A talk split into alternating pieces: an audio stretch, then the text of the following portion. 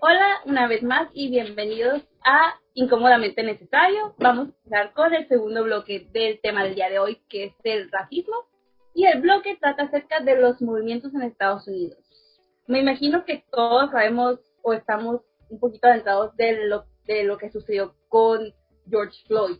Pero por cualquier cosa, para estar todos en la misma página, Carla, ¿nos pudieras dar un poquito, una breve explicación del suceso? Sí, claro. entonces, haz de cuenta que George Floyd, un hombre negro en Estados Unidos, fue asesinado ah, por un oficial por, básicamente, fue porque pensaban que tenían un billete, él tenía un billete de 20 dólares falso, lo cual salió que después no era así. Entonces, circularon muchos videos en línea y la verdad es que los videos estuvieron muy fuertes, muy fuertes, estuvo muy feo, pues se ve que el oficial básicamente lo mató ahí enfrente de mucha gente. Y pues fue una situación muy, muy triste y pues después de que pasó eso, fue como la gota que derramó el vaso y después de la muerte de George Floyd mm, ocurrieron un chorro de protestas en Estados Unidos y la gente estaba muy enojada. Y pues despertó, bueno, no, no despertó una lucha porque la lucha contra el racismo siempre ha estado ahí, pero despertó algo muy grande, la gente ya estaba muy cansada de ello. Y pues como pueden ver, como muchos pudieron ver, hubieron muchas protestas en Estados Unidos.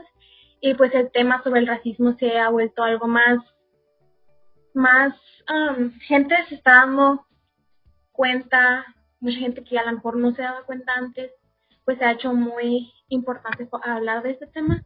Entonces, pues sí, la muerte de George Floyd trajo un recuerdo del racismo que sufre la gente en Estados Unidos.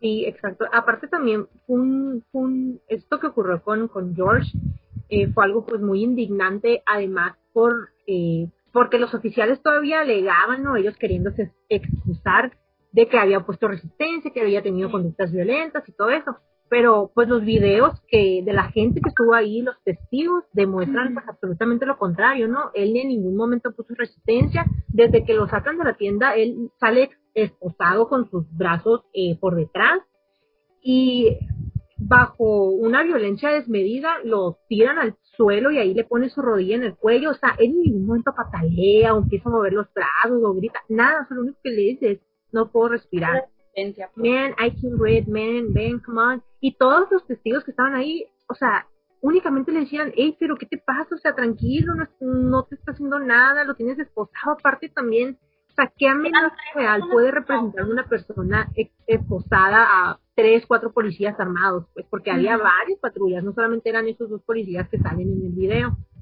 Pero, pues sí, sí es impresionante. Y aparte, yo vi el video, ¿no? Vi todo el video. Y neta, cuando vi el hecho de que ya no respira, que no respiraba, que no se movía, que no decía nada, y cuando lo levantan prácticamente bulto para subirlo a la ambulancia, hoy no, se, se me hizo la sea, se me partió el corazón al ver eso porque es muy, muy impresionante eh, y que todavía dijeran que, pues que no pasaba nada, ¿no?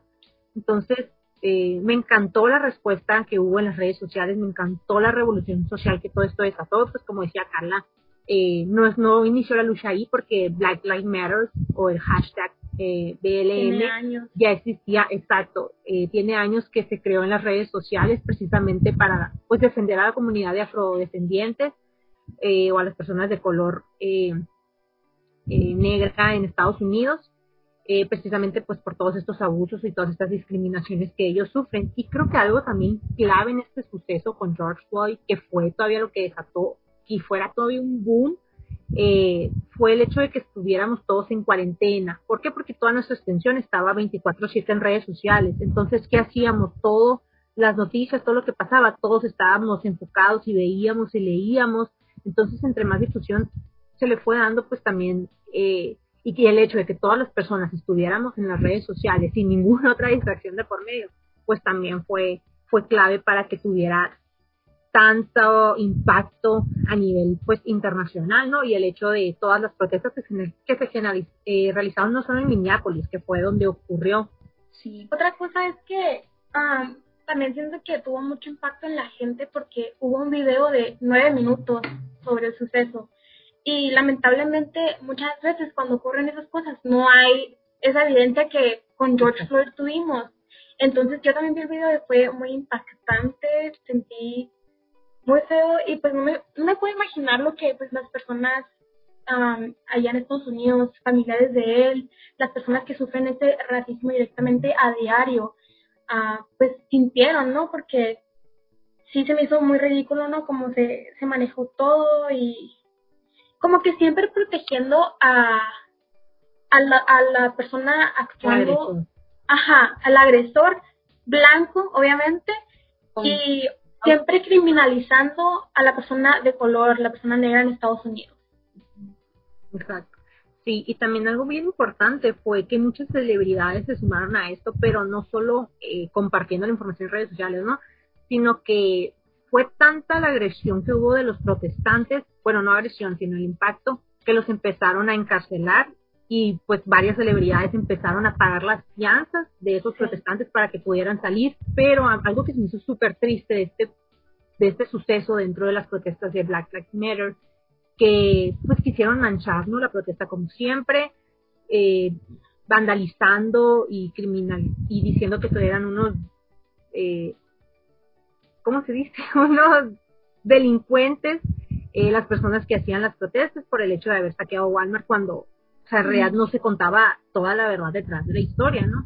Entonces, sí, fue, fue todo un suceso y, y el hecho también de que incendiaran eh, la estación de policía, o sea, muchísimas, muchísimas cosas que de verdad jamás hubiera esperado que, que desatara pues una protesta y, y, uno, y una lucha por los derechos.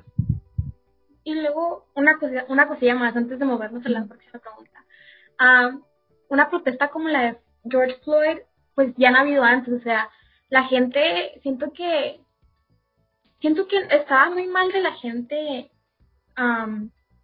la gente que no sabía, pues, o sea, sobre el tema, luego, luego, luego criticar a esas personas cuando claramente están siendo matadas a diario en, en, su país, ¿no? Y luego, luego ir a criminalizarlas, o sea, siempre igual, o sea, le, siento que desafortunadamente el gobierno, por ejemplo, estadounidense, se enfocó más de que, oh, los criminales hacen esto, esto y aquello. Obviamente esos criminales los o sea, eran personas negras según ellos, ¿no? Entonces se me, se me hace muy feo que hagan eso, pero le presten menos atención a la violencia policial contra la gente. O sea, ignoran por completo esa parte del sistema racista contra las personas negras en Estados Unidos. Exacto. Ya, pues como habíamos mencionado antes, que tristemente ahorita el, racismo, el racismo está de cierta manera normalizado. ¿Ustedes o sea, ¿cómo creen que fue que algo que ya estaba normalizado, el racismo, de la nada volvió a ser un boom? Porque ya ha habido situaciones parecidas, ¿no? De lo que es el, el police brutality. ¿Ustedes por qué piensan que fue tan grande, pues, el impacto que tuvo? Podemos mencionar a Breonna Taylor, a Tony McNeil, personas que han sido asesinadas por abuso policial y porque esas ¿por qué esos movimientos que hubo, esos asesinatos tuvo de su parte, no causaron el impacto que George Floyd causó? Bueno, yo pienso eh, que fue por lo que mencionaba a, ahorita, ¿no? Que Black Lives Matter es un movimiento que, que empezó desde el 2013. Entonces ya venía generando cierta discusión, había despertado, había destapado ciertos temas, ya había empezado a exigir cierto movimiento social, ¿no? Pero como todo, o va pues poco a poco. Y, y pues tal vez antes nosotros desconocíamos el del tema por, pues por lo mismo, ¿no? Que no estaba tan, tanto en el auge de las redes o no estaba tan televisado, todavía los medios trataban de ocultar ese tipo de situaciones. Y ya es el mismo hartazgo, ¿no? De la gente que, que este movimiento desde el 2013, pero pues el racismo ha existido de, desde la hace muchos años, pues, desde la esclavitud, cuando para las personas negras, entonces eh, ya es algo realmente muy institucionalizado. como menciona Ruth, pues, o sea, el movimiento de Black Lives Matter, o sea, desde el 2013, pero también mucho antes de eso, la gente, la gente negra en Estados Unidos y en otros países, pues siempre, o sea, hubieron otros movimientos como Black Lives Matter, ¿no? Nomás con diferentes nombres, pero contra esa lucha, ¿no? Por ejemplo, cuando eran los tiempos de esclavitud, de que estuvo esa lucha y pues muchas, muchas veces la gente se atreve a decir que pues que el racismo no existe porque pues ay ya no hay esclavitud pero pues por lo contrario no el racismo sistemático continúa existiendo porque aunque las personas ya no son esclavizadas como antes por su color de piel o sea el gobierno jamás hizo algo como para recompensarlo, ¿saben? O sea, las personas negras de color en Estados Unidos empezaron una desventaja en comparación de la gente blanca. Entonces es algo que tenemos que tener muy consciente de que, o sea, muchas veces la, gente piensa que por darle más ayuda a la gente de color les están quitando a ellos, cuando no es así, o sea, es algo que se necesita dar porque claramente esa gente, o sea, está en desventaja desde los tiempos de que, que se acabó la esclavitud y continúa estando en desventaja hoy en día. Así es. Y precisamente por lo que decían, ¿no? De los otros casos que ha habido de police brutality, de ser de Say Their Name, eh, es precisamente eso, ¿no? Así como con nosotros en México lo veíamos desde la historia con los aztecas, las casas y todo eso, en Estados Unidos es igual, es un tema que viene eh, desde hace muchísimos años y aparte eh, es, existen estos ciudadanos que, que lo tienen tan arraigado que repudian a los extranjeros, a los hispanos, a las personas de color, o sea que únicamente son ellos y están muy en sus privilegios y en su burbuja. Entonces, si combinamos, pues, a esta persona blanca que ya está en un cierto privilegio, en, una cierta, eh, en un cierto estatus de poder, eh, con ese mindset todavía de, pues, nada más mi raza, nada más nosotros, los blancos, los estadounidenses, los americanos, y le sumamos, pues, ese poder, esa figura de autoridad, que es eh, lo que lleva al, al abuso de poder en los policías, pues lógicamente se llegan a manifestar este tipo de casos como los que ya hemos visto, ¿no? Que incluso llegan hasta la muerte. Entonces, y es irónico, ¿no? También pensarlo que, que pasa en Estados Unidos porque es un país donde existe la mayor cantidad de razas diferentes y muchísima mezcla de culturas y toda la diversidad de, de todas las personas que llegan de todo el mundo. Entonces, pues... aparte de eso, o sea, siento que algo muy importante de resaltar aquí es que, por ejemplo, yo que estudio allá, yo siento que a lo mejor también tuvo ese boom porque la gente hoy en día pues hay más acceso a educación, ¿no? Entonces pues vas aprendiendo, vas estudiando el racismo y pues te das cuenta de, lo feo que es y, o sea, cosas racistas que tú no piensas que son racistas, ¿no? Por ejemplo, en todo lo que yo estaba allá en la escuela, yo jamás me enseñaron del racismo o sea, jamás, hasta que llegué a que, o sea, si lo aprendía o sabía de él era porque yo me entraba curiosidad o yo me metía a buscar, a leer algo y ya, o lo veía en redes sociales, o sea, algo que, o sea, igual vas a ver, o sea, no lo puedes evitar. Pero ya estando en la universidad, o sea, ya fue cuando más me empecé a meter más en esos temas. a mí me interesa mucho de que todos los problemas raciales allá en Brasil entonces es muy interesante ver las diferencias del racismo allá y el racismo aquí en Estados Unidos. Y siento que algo que pues hay en común aquí, ¿no? Es que siento que la, el hecho que no exista esa educación del racismo, lo que sí como afectan a las personas y que siempre se mantenga de que una perspectiva blanca pues mantiene esa jerarquía social contra las personas de color, que pues es, es ese racismo que siempre va en contra de las personas desde una perspectiva blanca siempre. Y como sabemos que lo que causó el efecto que tuvo George Floyd, que fueron las, las manifestaciones masivas que pasaron no solo en Estados Unidos, sino que también hubo en Inglaterra, en Australia y en diferentes partes del mundo que esto ocasionó. Podemos verlas muy presentes. Los primeros días, sobre todo, que todas las redes sociales, por ejemplo en Twitter, todos los hashtags eran referentes a Black Lives Matter. Pero ahora, cuando estas marchas o cuando las redes sociales dejan hablar de ellos o disminuyen y ya cuando la situación se calme, entre comillas, por así decirlo, ¿creen, consideran que va a existir un cambio? ¿O sea, ya va a ser esto lo que va a generar un cambio? ¿O vamos a regresar a lo mismo de que se intentó, no se logró y lo volvemos a normalizar, por así decirlo? ¿Ustedes qué creen que va a pasar o qué consideran? Bueno, yo pienso que siempre, siempre hay un cambio, siempre hay un impacto, ¿no? Y eso es algo que a mí me gusta mucho eh, comentárselos a los activistas con los que yo trabajo. Eh, ¿Por qué? Porque siempre podemos hacer algo, ¿no? Eh, aunque el ruido es temporal en las redes sociales, con las marchas y las protestas, esto ayuda a que se le dé visibilidad al movimiento y que cada vez más personas lo conozcan, se interesen, se empiecen a informar, se eduquen y así se puede, vamos creando conciencia, pues vamos generando esa empatía que también es clave, la empatía para que todo ese tipo de discriminaciones y luchas sociales desaparezcan. Y ayuda a que las personas de color o cualquier grupo vulnerable acceda a ciertos grupos, grupos de poder o que tengan voz. Y que esa voz pueda tener una incidencia política que permita un cambio pues aún más poderoso y significativo, ¿no?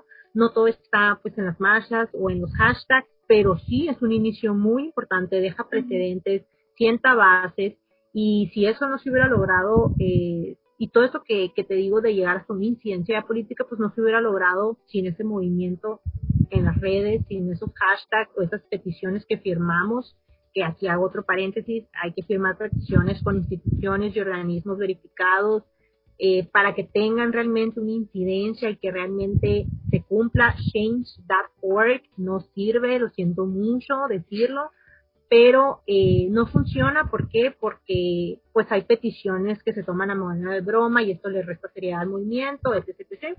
Pero pues ya ese sería otro tema, ¿no? Entonces nada más para que tengamos pues mucha conciencia si vamos a firmar alguna petición, pues que realmente pueda tener un impacto, ¿no?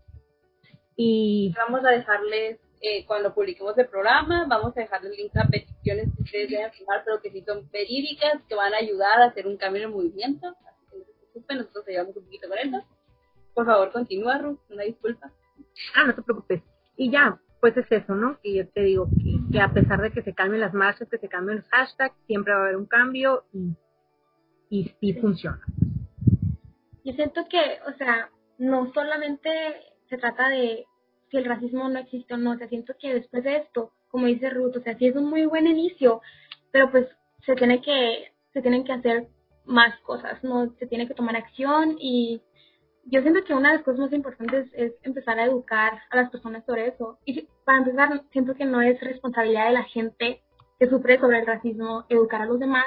Siento que es responsabilidad del agresor o de la gente privilegiada que se informe sobre el tema, ¿no? Y siento que es importante implementar una acción activamente antirracista, o sea, porque no solo basta con que tú no seas racista. O sea, tú no puedes, o sea, puede que tú no seas racista, pero, o sea, puede que todos tus amigos las personas que conozcas lo sean y tú te quedes callado. O sea, tú no eres racista, pero te quedas callado. Siento que es muy importante que las personas empiecen de que a tomar acción a esas actitudes y pues, o sea, implementar eso, ¿no? Ser activamente antirracista, ¿no? No tolerarlo y no normalizarlo el no ser tolerante a las personas que te rodean que son, que llegan a ser racistas, tú más bien buscar generar un cambio en ellos. Exacto. Pues yo creo que ya nos toca tiempo para un pequeño corte comercial. Ahorita regresamos en el siguiente segmento.